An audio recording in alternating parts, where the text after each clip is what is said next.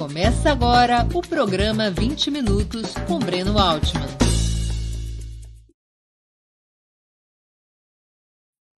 Bom dia. Hoje é 5 de setembro de 2022. Estamos abrindo mais uma edição do programa 20 Minutos, dentro da nossa programação especial na semana do bicentenário da independência. Nosso entrevistado será José Jobson Arruda, professor emérito da Faculdade de Filosofia, Letras e Ciências Humanas da Universidade de São Paulo, foi professor titular do Instituto de Economia da Unicamp. É autor de diversas obras didáticas na área da história econômica do Brasil, entre as quais se destacam estudos clássicos sobre a Revolução Industrial e sua influência sobre a história brasileira. Um de seus livros essenciais sobre a independência de nosso país é Uma Colônia entre Dois Impérios, publicado pela Edusc. Recentemente lançou, pela editora Alameda, o livro Planos para o Brasil, Projetos para o Mundo, o novo imperialismo britânico e o processo de independência, 1800-1831. Antes de começarmos, Queria lembrar a vocês como é essencial a sua contribuição financeira para a manutenção e o desenvolvimento de Opera Mundi. Vocês já conhecem as seis formas possíveis de contribuição. Assinatura solidária no site operamundi.com.br apoio, inscrição como membro pagante de nosso canal no YouTube, super chat e super sticker durante nossas transmissões ao vivo, Valeu, valeu demais quando estiverem assistindo aos nossos vídeos gravados e o Pix a qualquer momento. Nossa chave no Pix é apoia.operamundi.com.br. Vou repetir. Nossa chave no Pix é apoia.operamundi.com.br. Além dessas seis formas de contribuição, lembre-se sempre de dar like, de clicar no sininho e de compartilhar nossos programas com seus amigos e nos seus grupos. Quem ainda não estiver inscrito em nosso canal, essa é a hora de fazê-lo. A mais eficaz de todas as armas contra as fake news é o jornalismo de qualidade. Apenas o jornalismo de qualidade coloca a verdade acima de tudo. E esse jornalismo que a Opera Mundi busca oferecer todos os dias depende da sua contribuição, do seu apoio, do seu engajamento. Bom dia, professor Jobson. Muito obrigado por aceitar nosso convite. Uma honra ter sua presença no 20 Minutos. Bom dia, Bruno. Eu é que agradeço o convite para participar do seu programa. Antes de iniciar as perguntas, eu queria anunciar que nós iremos presentear dois dos espectadores do 20 Minutos de hoje. Cada um receberá devidamente autografado um exemplar do livro Planos para o Brasil, Projetos para o Mundo, o novo imperialismo britânico e o processo de independência, 1800-1831, do professor Jobson Arruda, em lançamento pela editora Alameda. Eu vou convidar a Natália, produtora do 20 Minutos, para explicar os detalhes da promoção. Bom dia, Natália. Conte para a nossa audiência, por favor, quem poderá ganhar os brindes e como. Bom dia, Breno. Bom dia, professor Jobson. E bom dia a todo mundo que está assistindo ao Opera Mundi hoje, nessa segunda, iniciando a nossa semana bom especial do Centenário da Pátria, com essa promoção, com dois exemplares do mais novo livro do professor Jobson Arruda, Planos para o Brasil, Projetos para o Mundo. Então, como sempre, faremos dois, é, duas dinâmicas com quem contribuir com Superchat e Super Sticker no programa de hoje. Quem tiver feito a maior contribuição de Superchat ou Super Sticker durante o programa ao vivo vai, é, vai ganhar de presente um exemplar autografado do Planos para o Brasil. E que todo mundo que tiver feito uma contribuição de Superchat ou Super Sticker vai estar concorrendo ao sorteio que nós faremos no final do programa. É, então, façam suas contribuições, eu estarei aqui acompanhando e no final do programa eu volto para anunciar os vencedores. Obrigado, Natália. Até o final do programa. Então é isso, pessoal. Um exemplar autografado de Planos para o Brasil, Projetos para o Mundo, eh, será presenteado a quem fizer a maior contribuição via Superchat ou Super Sticker. Outro exemplar, também autografado, será sorteado entre os que contribuírem com qualquer valor. Professor, seus estudos sempre apontaram para um vínculo fundamental entre o imperialismo britânico, produto da Revolução Industrial do século XVIII, e a independência brasileira de 1822. O senhor, o senhor poderia nos explicar a relação que identifica entre esses dois processos? Pois não. Então vamos lá. Essa é uma questão central no livro que ora estamos uh, acabando de lançar. É fundamental trabalhar, tanto que faz parte do título do, do livro, ou seja, correlacionar a independência do Brasil a um movimento que se chama o imperialismo do comércio livre. Isso equivale a dizer a Inglaterra, num determinado momento, abandona a ideia de um domínio territorial das colônias, como tinha, por exemplo, nos Estados Unidos no período colonial, e passa a considerar a hipótese de, sim, ter uma relação econômica que a favoreça, que não exija a dominação específica.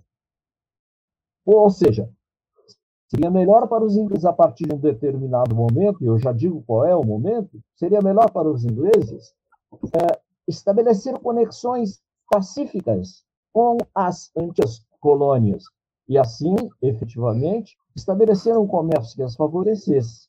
É claro que esta palavra pode ser, poderia ser traduzida por substituir aquilo que se considerava a antiga exploração colonial lusa por uma nova exploração que seria a britânica, no contexto renovado. Qual o contexto? É o contexto da industrialização. Então, a indústria nova, têxtil, sobretudo, e sobretudo teste de algodão, exigia fibras essenciais.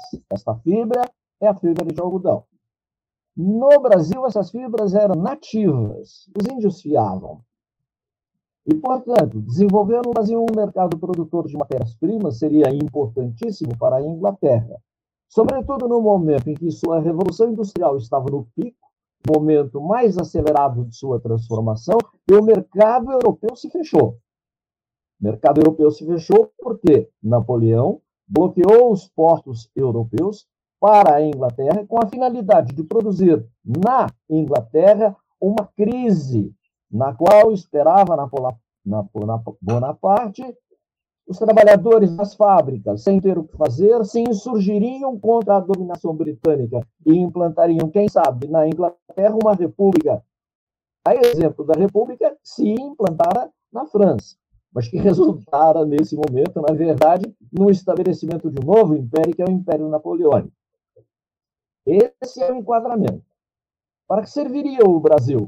O Brasil serviria para fornecer as matérias-primas. E para o que mais? Para consumi-las em parte.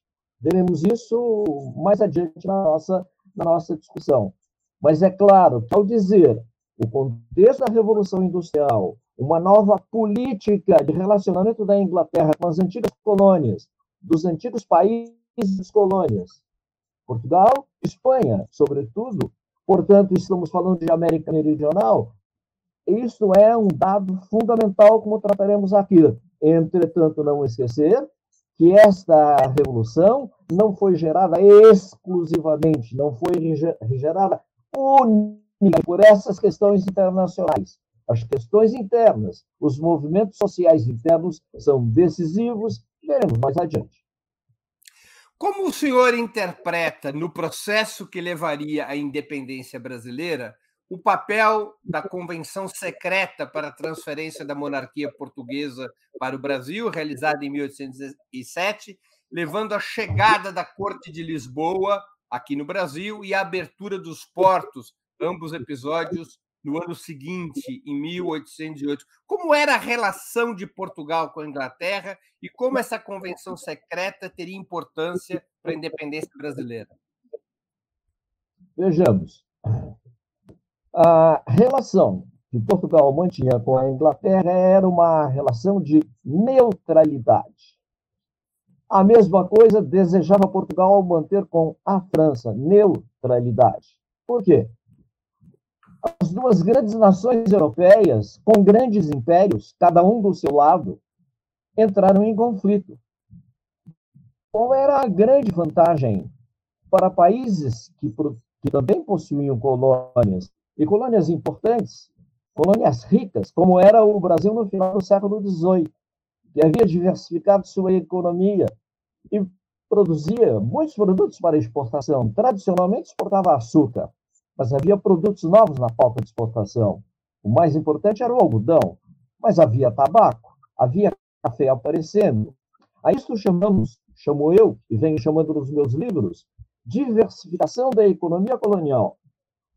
Se no início do século XVI o Brasil era puro açúcar, detalhe, não era só puro açúcar, tinha muito pau-brasil.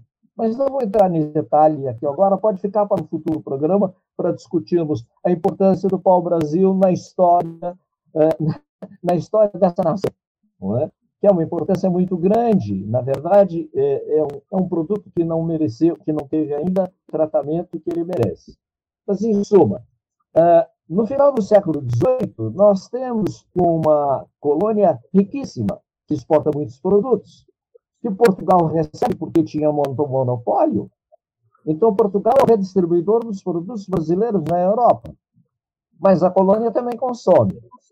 Quem é que fornece esses produtos que a colônia consome? O próprio Portugal, porque tem indústrias que foram desenvolvidas a propósito do trabalho com o algodão que vinha do Brasil. Então, há manufaturas em Portugal. Né? Portugal tinha conexões com a França, que desenvolvia indústrias. A indústria têxtil francesa é uma das prioridades de Napoleão. Né? Com a Inglaterra. A Inglaterra era o país tradicionalmente amigo dos portugueses. O que convinha a Portugal? Aderir à França e dessa forma perder o comércio todo que tinha com a Inglaterra. Aderir à Inglaterra e perder todo o comércio que tinha com a França. Não, a Portugal não interessava nenhuma das duas coisas.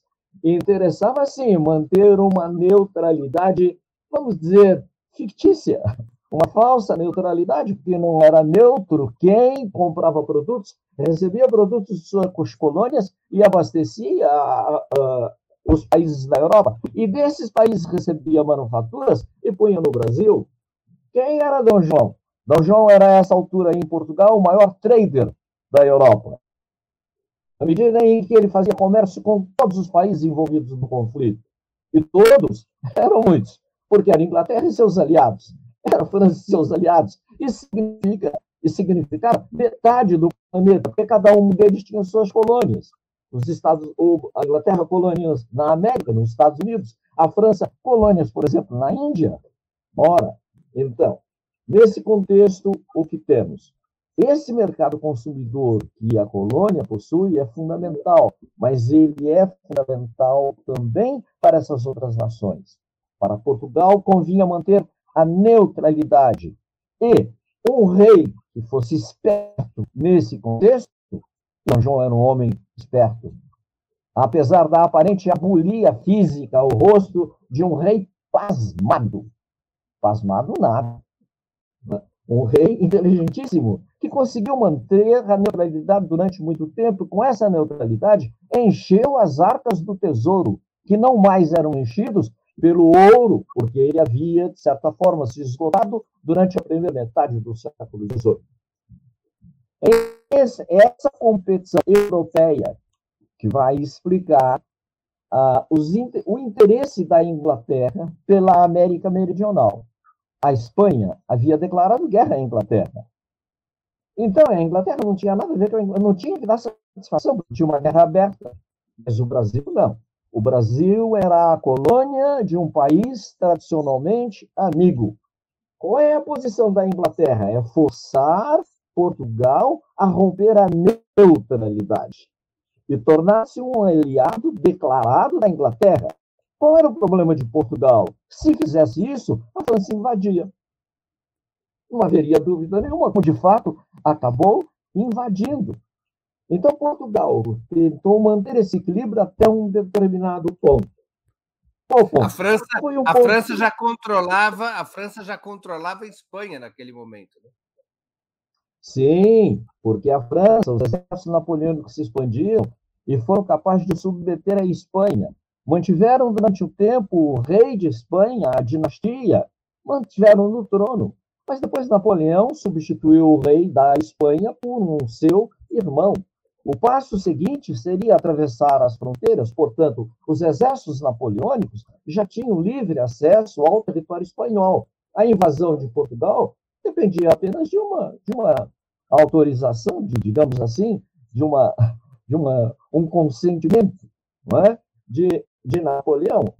E por que Napoleão demorou? Porque Napoleão tinha seus generais como embaixadores. Entre eles, no momento, um embaixador que se chamava Lannes. E Lannes era um embaixador que simplesmente recebia uma quantidade absurda de diamantes portugueses vindos do Brasil, que na verdade era uma espécie de suborno que se fazia a um embaixador, que transferia parte desse suborno a outros amigos seus, coligados seus na corte francesa, e assim estabelecia-se uma corrente, estabelecia-se uma espécie de muralha de proteção para que Napoleão não acelerasse o processo de invasão. Do outro lado tem a Inglaterra. E como os ingleses vinham se comportando? Mais tarde posso fazer, falar disso. Os ingleses, na minha concepção, desenvolveram três grandes planos. Um plano chamado Plano Sábio, um outro plano que não tem tradução por enquanto, que eu estou chamando pelo seu título em inglês, que se chama Plan to Open, quer dizer, plano para abrir, é Plan to Open New Sources of Commerce plano para abrir novas fontes de comércio. Quais eram as novas fontes de comércio? Era a América do Sul, era a América Meridional. Qual é a melhor chave de entrada para os ingleses na América Meridional? Seria abrir portos no Brasil que lhe permitissem entrar no comércio da América Ibérica, da América Hispânica. Mas esses planos preliminares, dos quais eu trato, porque não tinham sido tratados até aqui um destes planos chama-se Plano Sábio. Era um plano que circulava em Portugal. E daqui a pouco, se você quiser, nós particularizamos para tratar desses dois planos, porque eu quero ir direto à convenção secreta. Nestes dois planos já estão previstos, por parte dos ingleses, algumas coisas. Primeiro, a família real britânica deve ir para o Brasil para se proteger de uma invasão francesa. Argumento dos britânicos não temos condições de proteger a, a família real portuguesa no território lusitano, mas temos condições de protegê-la se ela for para um outro lugar, para uma outra parte do seu próprio território. Qual era a outra parte do território português, segundo a concepção do Império Português? Para o Brasil. Para onde? Para o Rio de Janeiro. Havia outras possibilidades? Sim, Poderia ir para os Açores, por exemplo, para a Ilha da Madeira. Mas se fosse para a Ilha da Madeira, não faria o que os ingleses precisavam, que os portos fossem abertos para suas mercadorias e fechados para os franceses. Qual era o principal comprador de mercadorias brasileiras através de Portugal na Europa? Em princípio, qualquer um de vocês responderia a Inglaterra mas não era. No final do século XVIII, nos quatro últimos anos, até os anos de 1800, era a França. A França era o consumidor de quase 80% de tudo que a colônia produzia e chegava à Europa em Lisboa. Por Portugal era revendido a preços mais altos, evidentemente, estava aí o seu lucro, nos portos europeus. Mas nesse momento, o principal consumidor não era Inglaterra, insisto. O principal consumidor dos produtos era a França, porque era algodão. A maior parte era algodão, 60%, e 20% eram couros necessários aos exércitos. E Napoleão tinha muitos, como todo mundo sabe, tinha exércitos de 200 mil homens. Esses homens usavam equipamentos que precisavam de um encilhamento nos animais e neles próprios. Se eram correias de couro, não havia plástico.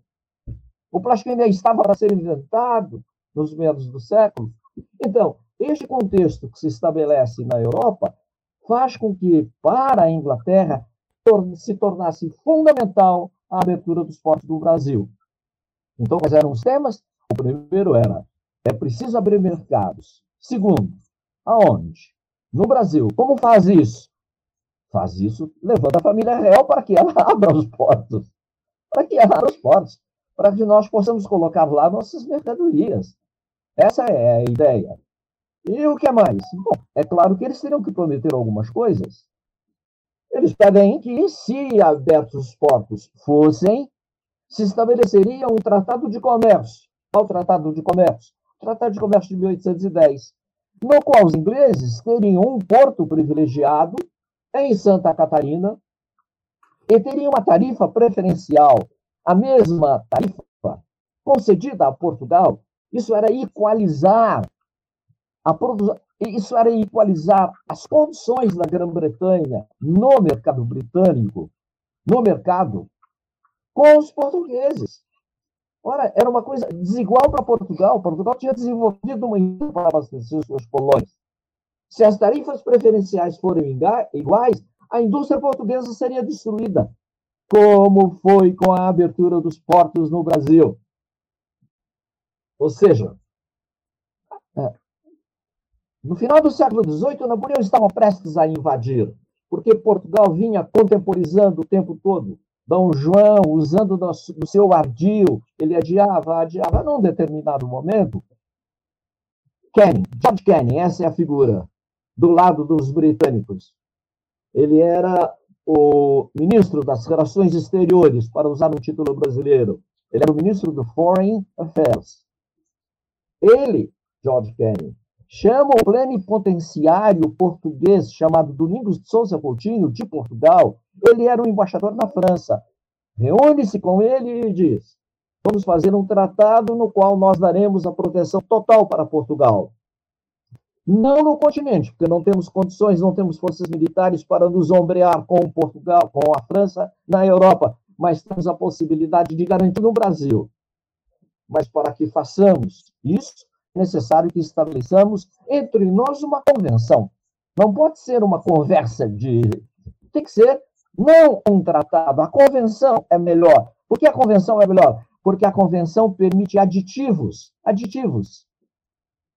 Que favoreceriam a quem? Certamente os mais fortes.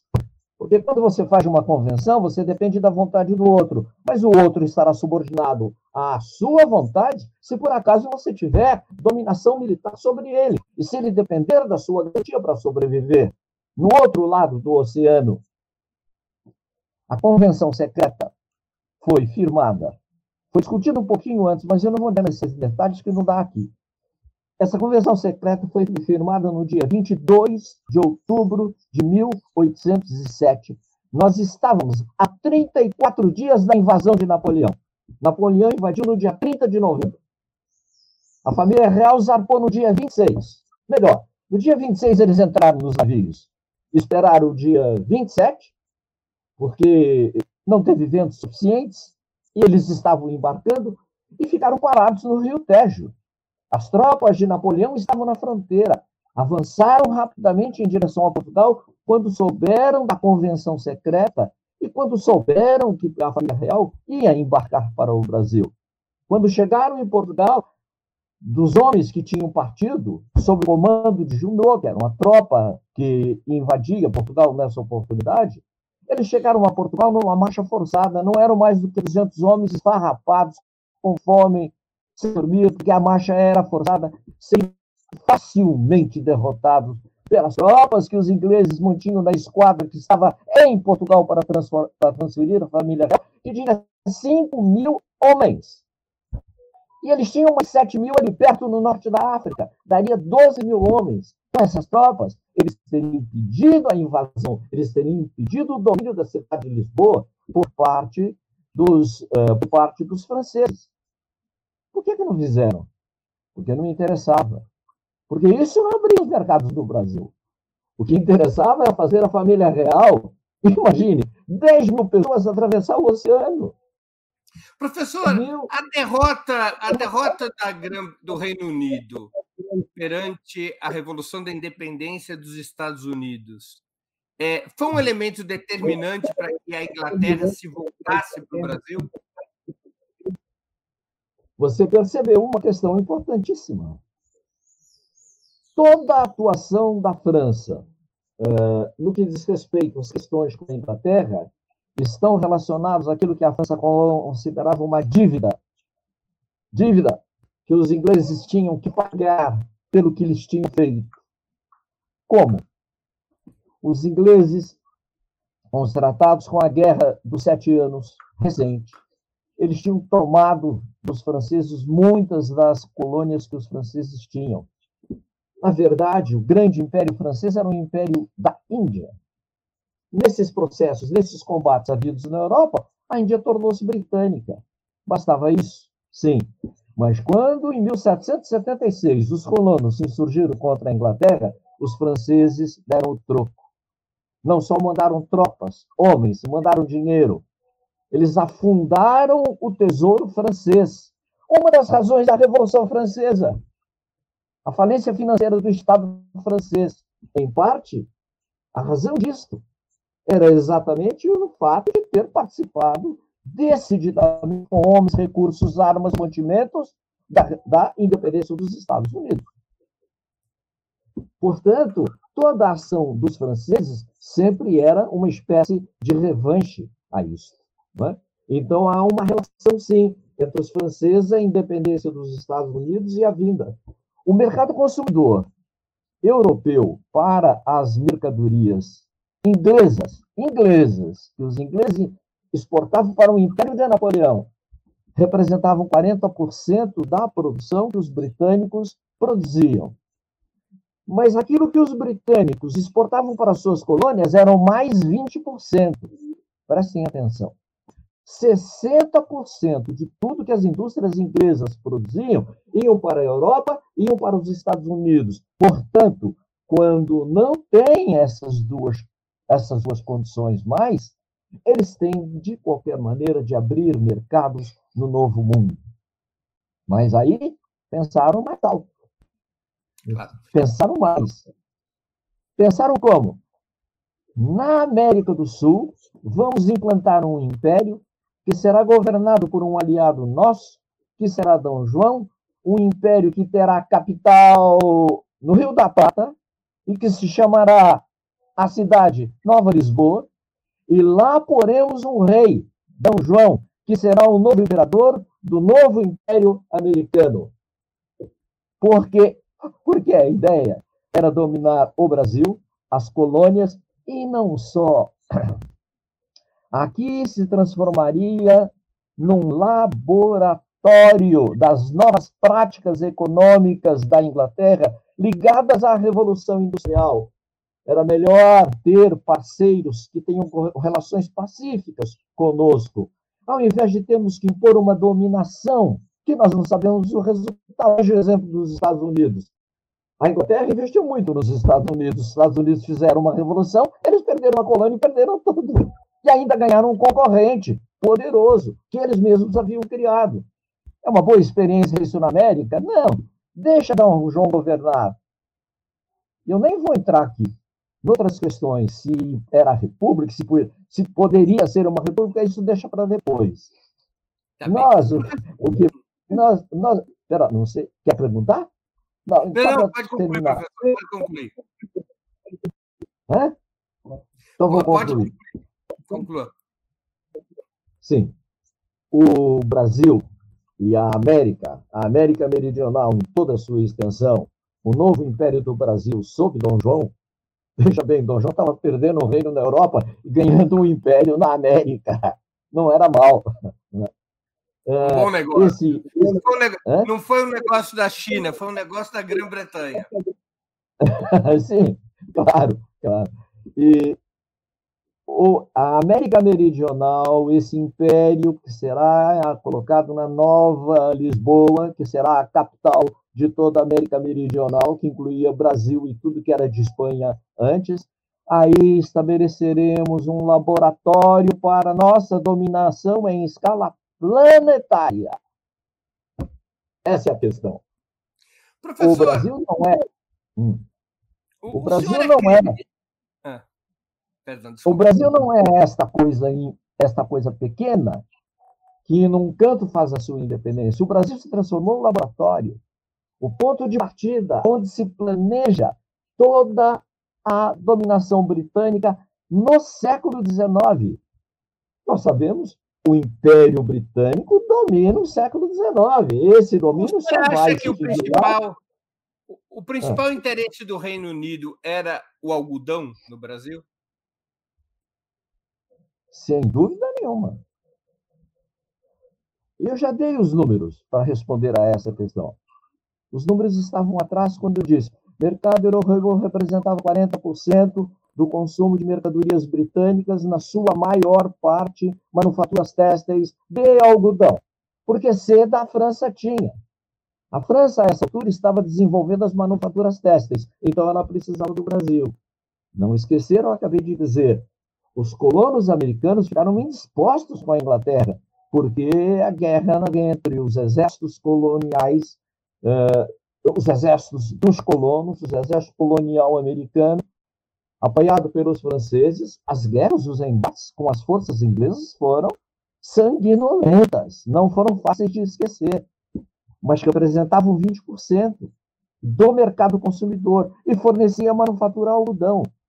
A independência das colônias americanas, ela tem dois, ela tem duas chaves de entrada. A primeira que era mercado consumidor para as manufaturas, a segunda que era fornecedor de algodão, deixou de ser depois da Guerra de Independência, as coisas ficaram travadas. Depois da Segunda Guerra de Independência, pior ainda. Então, o Brasil é fundamental para fornecer as manufaturas. Então, vejam lá. Para onde iam as manufaturas? Para onde iam as exportações de fibra de algodão? As fibras de algodão.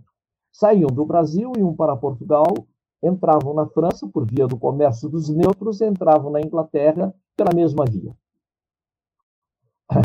E depois, da, depois da, e depois da abertura dos portos, que estava proposta na convenção secreta, vamos fazer tratados comerciais, onde teremos condições privilegiadas, tarifas privilegiadas, portanto, tudo aquilo que a abertura dos portos fez estava previsto na convenção secreta.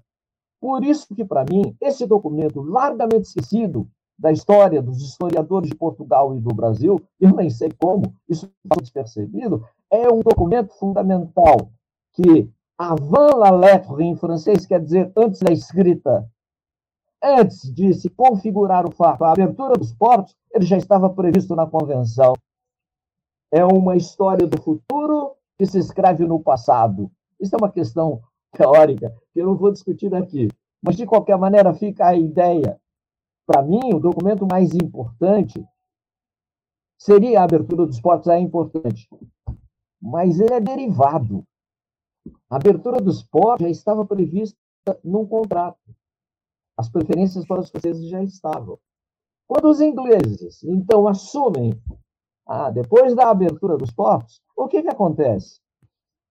Os ingleses recebem diretamente as manufaturas as matérias-primas nos portos brasileiros. Exportam para suas indústrias. O que aconteceu? As plantações de algodão cresceram muito nesse período. Então, quanto das exportações e importações britânicas, a partir daí, são importações e exportações de algodão. Daqui para lá, ou seja, da colônia para a Inglaterra, são 66%. Veja lá. A, antes era açúcar, era etc. Quando abriram os postos, qual é a mercadoria? 66% do algodão, das matérias-primas que ia para a Inglaterra, ia para a Inglaterra e voltada em torno, ou menos, também de 66%, 70% de, sob a forma de manufaturas. O que foi que aconteceu? a colônia brasileira se transformou numa colônia algodoeira, em substituição aos Estados Unidos, transformando-se, portanto, numa colônia informal da Inglaterra. A Inglaterra não, tinha, não quis o domínio político. Isso não adianta ficar teorizando sobre o imperialismo do comércio livre. Vamos mostrar. O que, que aconteceu com a colônia? Assim, Houve impactos em Portugal por essa razão? Óbvio que houve. Qual foi o impacto? As indústrias têxteis portuguesas entraram em colapso. A chamada carreira da Índia. Carreira da Índia é uma expressão que você dá para aquela, aquela, aqueles barcos que fazem o transporte de ida e vinda. Tinha uma carreira da Índia, que eram os barcos que faziam o transporte da Índia, e tinha uma carreira do Brasil. Os navios tinham que ser ajustados para essas carreiras. Por quê? Por causa da natureza do tipo de mercadoria que transporta. A carreira do Brasil levava para o Brasil touros de madeira de 1,30m por 30 centímetros de largura, que iam nos barcos, os barcos tinham que ser adaptados para isso. Para transportar açúcar, precisa ser adaptado. Mas para transportar especiarias, as naus podem ser menores. Tinha uma carreira da Índia? Tinha. Tinha uma carreira do Brasil. O que, que aconteceu com os barcos adequados ao transporte para o Brasil? O que, que aconteceu? Eles apodreceram ou ficaram apodrecendo no lamaçal do Tejo. E as indústrias, que dependiam da matéria-prima, elas, elas se viraram lamaçal também. Né? Professor, Mas o que é pior. Em que momento o Reino Unido, que havia apoiado a imigração da corte portuguesa para o Brasil, em que momento o Reino Unido passa a se inclinar favoravelmente, por qual razão, a uma independência política do Brasil? Você me desculpe começar com aquilo que vai parecer um chavão. Por causa da natureza específica da formação econômica do Império Britânico nesse momento, lastreado no imperialismo do comércio livre. Para os ingleses, o que era preferencial? Num daqueles planos que eu citei lá atrás, o plano Open, dizia assim: uh, vamos transportar a família real e esperar os portugueses que eles cumpram os compromissos que conosco assumiram. Aonde é que estavam assumidos? Na convenção secreta. Né? Estavam estabelecidos, estabelecido. Espero que eles cumpram. E se eles não cumprirem, apoiaremos movimentos livres de proclamação de regimes de governo, como os regimes republicanos. A nossa preferência, disseram os ingleses, é que a monarquia portuguesa prevaleça, desde que atenda às nossas, às nossas demandas. Mas preferimos, por quê? Porque eles têm um regime semelhante ao nosso. Somos uma monarquia, eles também são. A diferença é que a nossa monarquia é parlamentar. Mas isso é uma coisa que os brasileiros conquistarão com o passar do tempo. Está escrito no plano que eu citei. Isso estava previsto. Tanto ontem. E, dizer, ou seja, não interessa aos ingleses se vai ser monarquia ou se vai ser se vai ser monarquia ou se vai ser república. Interessa que estejam compassados conosco e que todos esses regimes que se instalaram mantenham uma relação comercial conosco aberta, livre, sem monopólio. O que, é que vai dizer? Não precisa me dar preferência. É só não estabelecer monopólio que aí nós entramos. Por quê? Por causa da vanguarda técnica da indústria inglesa. Não havia competidores. Então eles podiam dizer, oh, somos equânimes, pode abrir os portos. Quando eles abriram os portos do Brasil, o que foi que aconteceu? Os navios britânicos transformaram o Rio de Janeiro no, no, no manancial de mercadorias inglesas, mercadorias britânicas. O que, que isso aconteceu? Matou a indústria portuguesa têxtil, que os reis portugueses, desde Pombal, tinham estimulado, e que o próprio Dom João, como regente de sua mãe, a partir de 1700, a partir de 1792, tinha estimulado também. Mas Dom João mudou. Quando chegou aqui, abriu, uma, deu um alvará de estímulo às indústrias brasileiras, que todo mundo destaca aqui no Brasil. Mas fez ao mesmo tempo, logo na sequência, em 1810, um manifesto chamado Manifesto aos Nobres, aos, ao, ao povo, a nação em Portugal, dizendo estas palavras: As indústrias são viciosas, porque elas dependem do Estado para sobreviver. Portanto, daqui para frente, nós vamos estimular as indústrias agrárias. É a oliveira, é o vinho que depois tem que ser engarrafado. Ou seja, Portugal dá uma marcha ré no que diz a orientação de sua política econômica em Portugal. O que é que fez no Brasil? Um alvará famoso que todo mundo cita, que é o alvará de proteção à indústria. Mas vejam bem, os ingleses não temiam uma indústria do Brasil, mas eles gostaram muito do desestímulo à indústria. É uma desindustrialização que Dom João provoca em Portugal. Isso eles apreciaram muito. É? Por quê? Então vamos lá. Antes da abertura dos portos, 33% de todos os produtos manufaturados entrados na colônia eram produzidos por quem? Resposta: por Portugal, pelas suas fábricas. E depois da abertura dos portos, não tinha mais, a importação despencou. Então não havia necessidade de buscar o algodão do Brasil, nem precisava de nós para fornecer, porque afinal de contas, a Dom João mesmo orientou no sentido de que fosse destruída a indústria portuguesa. Não ninguém aumenta. O que, que adiantou no Brasil? Os alvarás de estímulo à indústria tiveram, sim, um pequeno significado por causa do Cairu.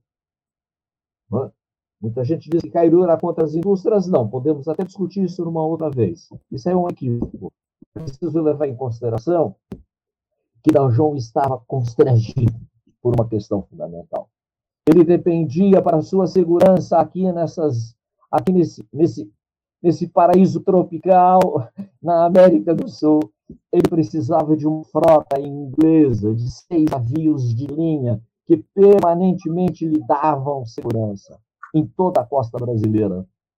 Você vai dizer que são seis navios de linha. São navios que deslocam pelo menos 70 canhões. Podem chegar a 110. E por que isso era uma garantia? Ah, porque os franceses não usariam. A esquadra francesa tinha sido afundada pelos ingleses. Não é? O, ele... Nelson. Ah, o, o elemento principal, o elemento principal que faria a Inglaterra apoiar a independência ou um dos elementos principais, teria sido o retorno da, da coroa portuguesa, da família, da família monárquica a Portugal?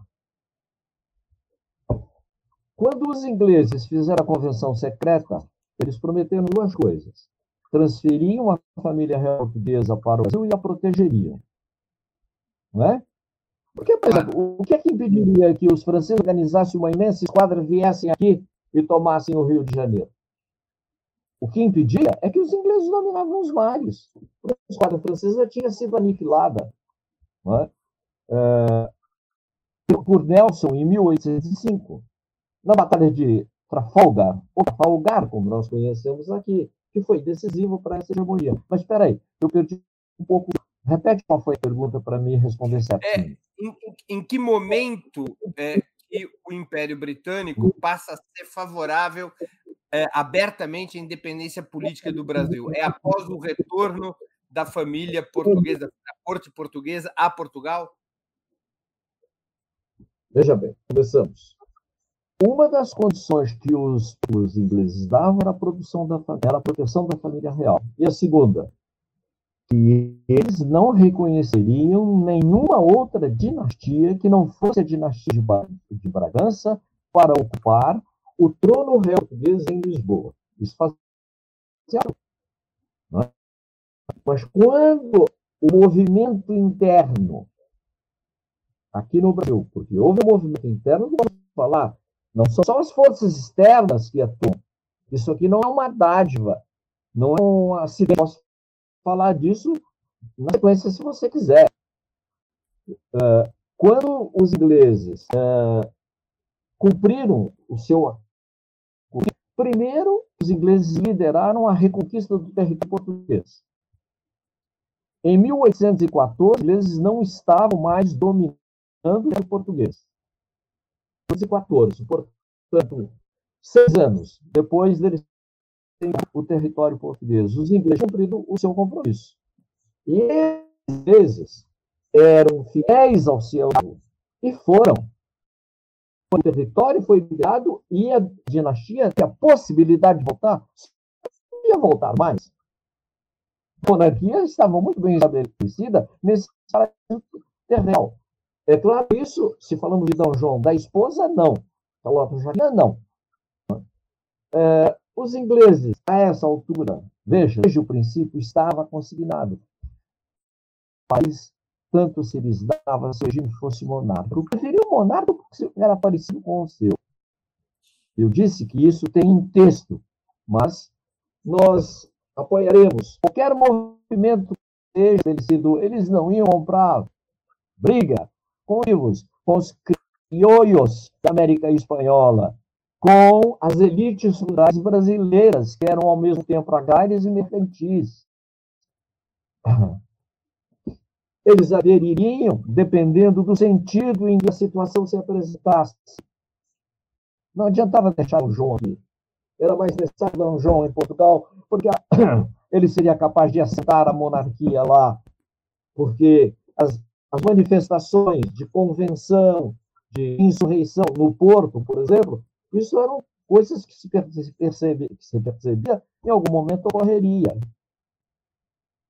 O manifesto dos governadores portugueses em 1818 é a chave para eles falam da situação econômica terrível em que vivia Portugal. Eu vou dar só um exemplo. Eles disseram: todos imigraram, é verdade, né? Portugal era um pequeno só na primeira vinda vieram 10 mil. E depois mais algumas levas, total uns 15 mil. Isso é um Mas, sobretudo, a questão econômica: as indústrias pararam, o comércio desapareceu, os capitalistas não investem mais em Portugal. Por que razão? Simples. Porque eles não tinham segurança nos bancos portugueses. Quanto pagava de juros os bancos portugueses para um capital, para um determinado capital investido? Pagavam 3%. Quanto pagava de juros? Desculpe, perdão, errei. Pagava 6% em, 6% em Portugal. Quanto pagava na Inglaterra, ali perto, com a qual eles tremenda conexão, tremenda proximidade?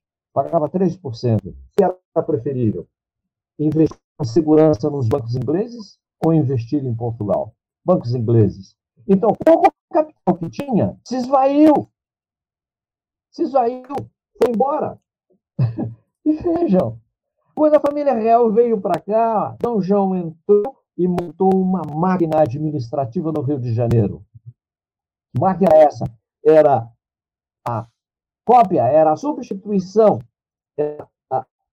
criar órgãos aqui no iguais não em Portugal.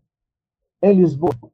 Significa que o fisco, a arrecadação fiscal de Lisboa, de Portugal, zerou no que tange aos recursos vindos do Império. Não vinha mais nada do Império Asiático, nada do Império Africano, nada do Império Brasileiro. Esses recursos todos para onde iam? Para o Rio de Janeiro para financiar o que Dom João fazia aqui.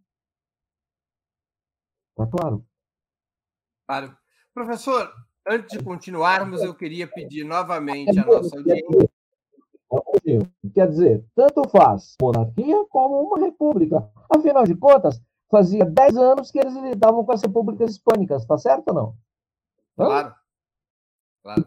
Argentina, as repúblicas espanholas.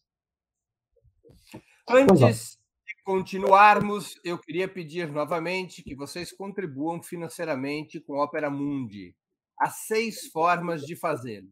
A primeira é a assinatura solidária em nosso site operamundi.com.br barra apoio. A segunda é se tornando membro pagante de nosso canal no YouTube.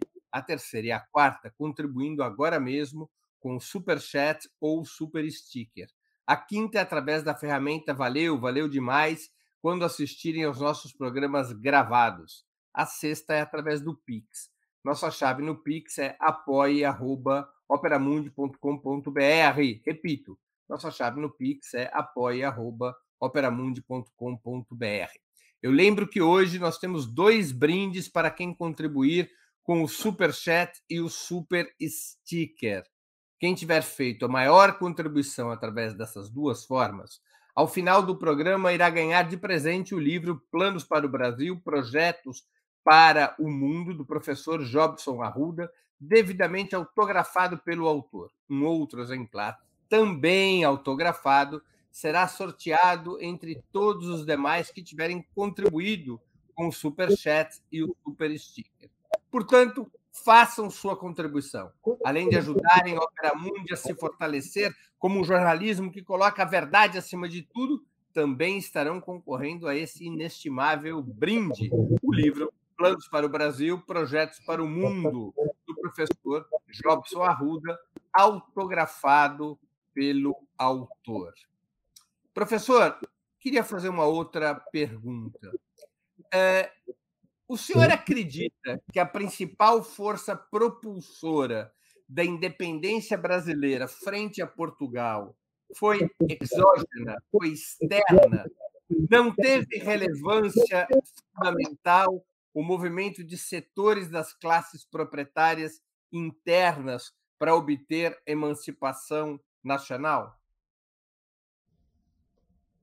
É, essa pergunta era necessária, porque senão poderia parecer que eu estava alinhado a vários historiadores, alguns que dizem que a independência, a independência do Brasil foi um presente de Portugal. Né? Então, me permita dizer o seguinte: a independência do Brasil não se resume a um ato singular. O ato singular é a independência. A independência é um processo, tem que ser entendida num contexto de pelo menos uma trintena de anos, partindo aí de 1800 a 1831. 1800 porque aí começa o movimento de abertura dos portos. Você vai dizer não é 1800, é 1808. Não. 1800, em 1800, eu tenho um livro para provar isso. Os portos já estavam abertos pelos ingleses, que estimulavam a ação do contrabando britânico aqui. Então, 1800 e 1831, 1831, por causa da abdicação de Dom Pedro. Portanto, essa independência cobre três décadas, as três décadas iniciais do século XIX, e tem como marco histórico então, a instalação da família real lusa no Brasil e a elevação do Brasil à categoria de Reino Unido ao de Portugal e Algarves em 1815. Tá certo? Porque, veja bem, nesse momento, o Brasil vira um reino. Mas vira um reino mais poderoso que o reino que estava em Portugal, o Reino Luso, porque ele era a sede do Império. Cobre, é, cuja presença, não é? A presença da família real, transformou o Rio de Janeiro na capital do novo Império Americano, assumido pelo príncipe regente D. João, mas, como vimos, planejado, fora do Brasil, no Foreign Office britânico. Mas, mas, mas, aí entra o mas. O que não significa afirmar que a independência da colônia foi uma dádiva. Fruto de circunstâncias específicas, pontuais, da ruptura da conjuntura política internacional. A conjuntura política é importante para lançar aqui a família real, mas isso não basta para explicar a independência. Pelo contrário, seu evento, o da independência, aponta para o papel proeminente das forças sociais gestadas no bojo do longo crescimento econômico sustentado da colônia ao longo do século XVIII. Veja o que estou dizendo. A colônia, em termos econômicos, não está em crise. A colônia, ao longo do está em franco desenvolvimento. Resulta da diversificação de sua exportação agrícola, de sua exportação agropastoril por causa dos couros.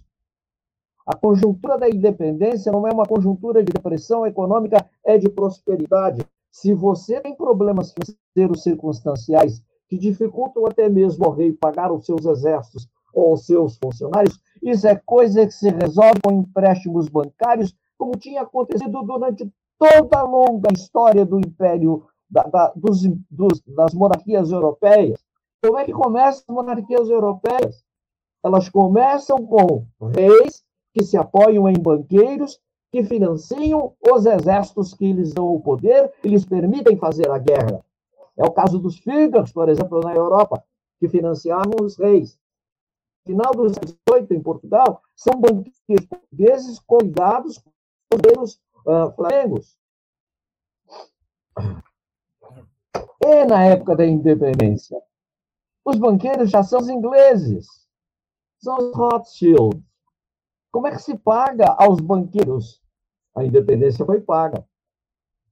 Quando a independência aconteceu, Portugal exigiu um pagamento para reconhecer a independência, porque eles haviam gasto. Para quê? Para defender o Brasil, para trazer a família real, para instalar aqui as coisas que instalaram, com recursos típicos deles vinham do Império. Como é que foi pago? Portugal pegou uma soma, me lembro já, foram 2 milhões de libras, que era um dinheiro muito alto. Como é que se pagou? Pagou-se com o contrato do pau-brasil. O contrato do Brasil, ou seja, o direito de Brasil na Europa, foi passado aos ingleses. E era muito dinheiro. O pau-brasil ainda era um recurso que salvava a monarquia nos momentos. Em 1804, Napoleão estava entrando em Portugal. Portugal comprou a não entrada. Pagou quanto? 16 milhões de francos, ouro. Como é que pagou? Quem pagou? Pagaram os banqueiros holandeses, intermediados por um banqueiro português. E qual era a garantia de que isso seria pago? O contrato do pau-brasil. E o pau-brasil, que foi um produto fundamental desde o início do século XVI, ele continua sendo importante através do século, através do século XIX. O Império Brasileiro não extinguiu o monopólio do pau-brasil, vai até 1875. Esse é um capítulo não conhecido da história do Brasil. Por isso eu escrevi um texto sobre isso. Vai ser, Portugal, vai ser publicado uh, uh, brevemente uh, nos Estados Unidos. Mas, volto a terminar é preciso levar em consideração a crescente, crescente sensibilidade política das elites coloniais representadas nas câmaras, que souberam mobilizar a presença do regente esclarecido, que foi capaz, neste contexto, de contornar as situações relativas a algo que era fundamental, a presença da escravidão na colônia. Dom João se sentia constrangido, porque não lhe apetecia, não lhe agradava a escravidão. Mas não podia fazer nada nesse momento. Porque ele tinha os proprietários rurais que dependiam dessa massa de escravos. E é claro que nesse contexto, as massas urbanas, se podemos usar a expressão massas, se não é uma palavra excessiva, forte demais para o século XVIII, mas, digamos, a população livre teve uma atuação muito importante, infelizmente até aqui pouco conhecida, mas, mas que tem esforços significativos sendo feitos nesse momento para que essas populações ditas eh, intermediárias, ditas não integradas, essa população livre de, de trabalhadores livres, por exemplo, que são numerosos, de sua participação no movimento da independência. Essa é uma dívida que a historiografia ainda tem para que esses, para com esses estratos dignos, baixos da sociedade, tiveram de importância no movimento da independência. Agora, okay? professor, nesse primeira, nessa primeira etapa que vai até a independência, o Reino Unido apoiava o sistema monárquico por conta dos seus próprios interesses e também a escravidão que era a força de trabalho fundamental das propriedades agrárias que produziam algodão, não? Contraditória política. Porque eles apoiavam sim, porque eles sabiam que aqui, se extinguisse a escravidão de uma hora para outra, haveria um colapso. É? Um colapso. E um colapso que afetaria a indústria têxtil inglesa, né? Tinha, tinha um rebote, né? Havia um, haveria um rebote na Inglaterra desses dados. Isso não, interessa, não interessava. Mas os ingleses tinham um problema. É o movimento pela, libera, pela interrupção do tráfico, que começa fortemente na Inglaterra aí nos anos 1807. E os ingleses tinham que contemporizar. Mas os ingleses usaram isso como arma a seu favor. D. João aqui, em variados momentos, pressionados, por exemplo, por embaixadores holandeses, para que eles tivessem alguns privilégios no comércio que se fazia do Rio de Janeiro com a Europa. como eles tinham tido muita importância no período anterior, enquanto o comércio era feito através de Portugal. Na recente, no recente congresso que nós acabamos de realizar no Departamento de História, dentro do projeto USP Pensa Brasil, veio um historiador uh, holandês, que se chama Ernest Penning, que escreveu um livro sobre o contrabando nesse período. Um belo livro. Ele mostra, agora, num trabalho mais recente que está fazendo, né, a presença em massa dos, dos embaixadores flamengos, né, holandeses, no Rio de Janeiro, em audiências com Dom João, pedindo, não é? crie condições para que nós possamos competir com os ingleses aqui. A resposta de Dom João VI, qual foi, segundo Pinning disse nessa conferência, e eu retive essa frase dele. Dom João disse: Não posso fazer nada, porque senão os ingleses inventam algum tipo de desculpa para travar o tráfico de escravos. Professor, uma outra questão para que a gente possa compreender esse período é, da nossa história. Qual teria sido a influência das rebeliões populares dos séculos XVIII e XIX para a independência brasileira? Me refiro à Inconfidência Mineira, à Inconfidência Carioca, a Revolução Pernambucana de 1817 e assim por diante. O senhor concorda com quem lê a separação do Brasil da metrópole portuguesa como uma transição por cima, na qual as classes populares e, e, e médias, nascentes, as nascentes camadas médias, tiveram um papel secundário? Foi uma transição por cima, uma via prussiana, uma revolução passiva, para usar conceitos da ciência política do século XX? Numa palavra, não concordo a participação popular, vamos usar o termo e, não ficar com preocupação em refinar conceitos. As camadas populares tiveram um papel fundamental nesse processo. Fundamental. Infelizmente, ainda não suficientemente estudado. Eu já disse isso hoje. É? Que está, nesse momento, neste momento, começa a ter começamos a ter o aparecimento de vários textos importantíssimos que vão mudar a interpretação futura. Esse, esse, esses estudos que estão sendo confeccionados, e tenho certeza se desenvolverão muito daqui para frente, eles vão mudar sensivelmente, tenho certeza, a minha interpretação. Essa que eu estou a fazer. Por quê? Porque eu acabei de descobrir que tem uma maquinação que transforma a América do Sul e o Brasil num laboratório para a expansão britânica no mundo.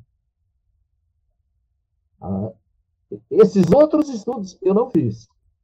Não tenho leitura sobre eles. Eu tenho algumas indicações de livros que foram publicados agora, mas nem tempo de lê-los nesse momento, por exemplo, até tive. Então, nesse caso, nós teremos, sim, uma, uma, uma, um, estudos que mostrarão este envolvimento. Ele existiu, sim. Não foi só um movimento feito por cima. Porque normalmente é, se faz uma comparação de que a independência da América Espanhola teria sido uma guerra revolucionária de libertação, enquanto que a independência brasileira teria sido um processo negociado por cima. Essa comparação o senhor acha inválida? Não, eu acho o seguinte: a independência da América Hispânica, da América Ibérica, da América Hispânica, claro, né? Ela, ela é diferente da nossa. Ela tem sim alguns, alguns momentos. Nós temos alguns enfrentamentos militares com os exércitos, com as tropas portuguesas, por exemplo, que no Nordeste tentaram resistir a todo custo que essa independência se verificasse. E aí teve a participação das populares nos, na, nas forças de contestação a essa presença dos exércitos portugueses aqui. Mas na América Hispânica foi diferente. Nós tivemos batalhas terríveis lá. Né? A Batalha de Ayacucho é um exemplo fundamental, em que as forças coloniais, digamos assim, venceram no campo de batalha. Sua... É claro que elas tiveram apoio. Em muitas circunstâncias, é claro, tiveram apoio britânico, por exemplo, para que isso pudesse acontecer, favoravelmente. Né? Então, Mas... na verdade. É. E essas diferenças iriam incidir sobre a formação hum. diferenciada do Estado brasileiro e dos estados da América Hispânica? Sim. Teve uma diferença fundamental. As repúblicas que se instalaram aqui, na verdade, são repúblicas criolhas. São repúblicas das elites coloniais. Portanto, essas elites coloniais eram, na verdade, constituídas por hispânicos, por espanhóis, cavinho, se estabeleciam, e aí viravam senhores ativos, né? o que se chama os crioulos, né? ou criollos, para, a língua hispânica, que fica melhor. Então, esta, veja, ela teve a participação popular, sem sombra de dúvida, eles foram mobilizados para isso, mas é destas, é destas elites. Tanto que a, a ideia de que as repúblicas uh, ibéricas foram repúblicas caudilhescas resulta um pouco dessa questão, que foram estas elites com seus grupos, né? fazendeiros, na verdade, êmulos, êmulos dos fazendeiros nossos aqui em vários momentos, territorialistas, né? que na verdade constituíam suas, suas próprias milícias rurais e conseguiam impor sua, a sua vontade. Se você comparar do ponto de vista do funcionamento institucional o Brasil, o Império do Brasil, com as repúblicas, alguém já disse na história do Brasil, grandes pensadores, que o Brasil era um império muito mais republicano do que as repúblicas da América Hispânica. Mas, mas, o fato da, mas o fato da independência da América Hispânica ter tido um grau mais é, radicalizado de enfrentamento com o Império Espanhol do que a transição para a independência no Brasil. Isso seria uma explicação possível de por que, que o Brasil, em vários temas, é tão mais atrasado do que a América Hispânica? Por exemplo, é um país que mais tardiamente veio a ter instituições universitárias, é um país que mais tardiamente foi abolir a escravidão, é um país que mais tardiamente criou alguma base educacional de massas e assim por diante? Há uma relação entre as formas de conquista da independência e essas realidades? professor está sem som. Ah, voltou. Sem som. Voltou? Não, voltou, voltou. Eu vou responder com sua própria com a explanação da sua pergunta? Eu acho que sim. Ok? Entendi perfeitamente, professor. Bom, professor, nós estamos chegando ao fim da nossa conversa e eu queria fazer duas perguntas que sempre faço aos nossos convidados e convidadas antes das despedidas. A primeira, qual livro o senhor gostaria de sugerir aos nossos espectadores? E a segunda, qual filme ou série poderia indicar a quem nos acompanha? Bom, eu já antecipei essas informações, mas de qualquer maneira eu quero dizer o primeiro que você quer Bom, os livros eu indicaria, se, se me permite, dois. Um, o livro, o livro do Kenneth Maxwell, um brasilianista de escola, que se chama, vocês têm em vista, a devassa da devassa, a independência mineira brasileira em Portugal, vai de 1750 a 1808, mas vejam, aqui ele pega já vinda da família real portuguesa para o Brasil, e, na verdade, o processo da independência ele está entre os, uns mil anos, 1800, porque eu disse a abertura dos portos no anterior, começaram antes, mas essa data é marcante. Então, ele pega este período. Para os, os prolegômenos, dizemos assim, para os antecedentes das coisas, a devassa da devassa eu acho que é um texto fundamental. E o outro seria o do João Paulo Pimenta. João Paulo Pimenta, um livro que se chama O Nascimento Político do Brasil. Ele é um professor do Departamento de História da USP, muito jovem, mas com um livro realmente marcante que merece ser lido. ok? E se nós Perfeito. pensarmos mais alguma coisa? Não, o senhor tem alguma sugestão de filme ou série? Hã? O senhor teria alguma sugestão de filme ou série? Olha, eu pensaria na mesma chave, né? eu pensaria no livro, para um livro que pega os prolegômenos da questão, o livro, o livro, não, perdão, estou falando de livro de novo, Vamos, estamos falando de filmes. E eu indicaria o Tiradentes, do Joaquim Pedro de Andrade, que é um livro importante porque ele analisa a questão dos inconfidentes, mas todo num cenário todo, que era o cenário dos anos início dos anos 70, aonde as questões relacionadas com o regime militar que é, pontificava naquele período está de certa forma traduzida. E o outro seria é, um livro mais um filme mais aberto, assim, mais para grande público, que seria o livro Independência ou Morte de 72, onde é um, uma grande produção, com Tarcísio Pereira, etc. Isso eu acho que seria uma forma de entrada para depois ser modificado. Essas seriam as minhas duas indicações. Muito bem, professor. É, antes de encerrarmos, eu queria pedir que a Natália, produtora do 20 Minutos, se junte a nós e anuncie os vencedores da promoção de hoje, que eu finalizo nesse exato momento. Natália, quem receberá os livros Planos para o Brasil, Projetos para o Mundo, o Novo Imperialismo Britânico e o Processo de Independência, do professor Jobson Arruda, devidamente autografados pelo autor? Bom, Breno, quero agradecer a todo mundo que contribuiu no programa de hoje.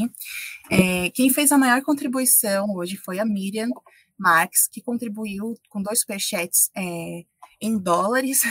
É, então, eu quero agradecer a Miriam por essa contribuição. Ela vai levar um dos, dos exemplares de maior valor de leilão. E agora vamos fazer o sorteio. Vamos ver quem vai levar o segundo exemplar do livro. Vou adicionar aqui o sorteio à tela. É, retirar o nome da Miriam. Já levou um dos exemplares. E vou sortear. Cleide Guedes foi a vencedora do segundo exemplar. Então, quero agradecer a Miriam e Cleide pelas contribuições e todo mundo que também pode fazer contribuições hoje. Peço a Miriam e a Cleide que entrem em contato conosco pelo e-mail que eu vou colocar aqui na tela, comercial.operamundi.com.br, é, para enviar seus endereços e entrar em contato com a gente para a gente poder enviar o livro para vocês. Obrigada. Obrigado, Natália. Professor, eu queria agradecer muito pelo seu tempo e por essa conversa tão interessante e educativa. Se tempo tivéssemos, por horas eu escutaria falar sobre a independência do Brasil. Sempre tive muito apreço pelos seus livros eh, e acompanho sempre suas obras, porque é um assunto que o senhor, como ninguém, trata com muita perícia e com muito rigor. Muito obrigado por ter aceito o nosso convite. Eu que agradeço a oportunidade. Fiquei feliz de ter participado. Muito obrigado, professor. Muito obrigado. Eu também agradeço a todos e todas que assistiram a esse programa, em especial aqueles e aquelas que puderam fazer contribuições financeiras ao nosso site e ao canal de Ópera Mundi no YouTube. Sem vocês, nosso trabalho não seria possível e não faria sentido. Um grande abraço a todos e a todas. Para assistir novamente esse programa e a outras edições dos programas 20 Minutos, se inscreva no canal do Opera Mundi no YouTube. Curta e compartilhe nossos vídeos, deixe seus comentários. O jornalismo de Opera Mundi é mantido com o seu apoio. Faça uma assinatura solidária em www.operamundi.com.br.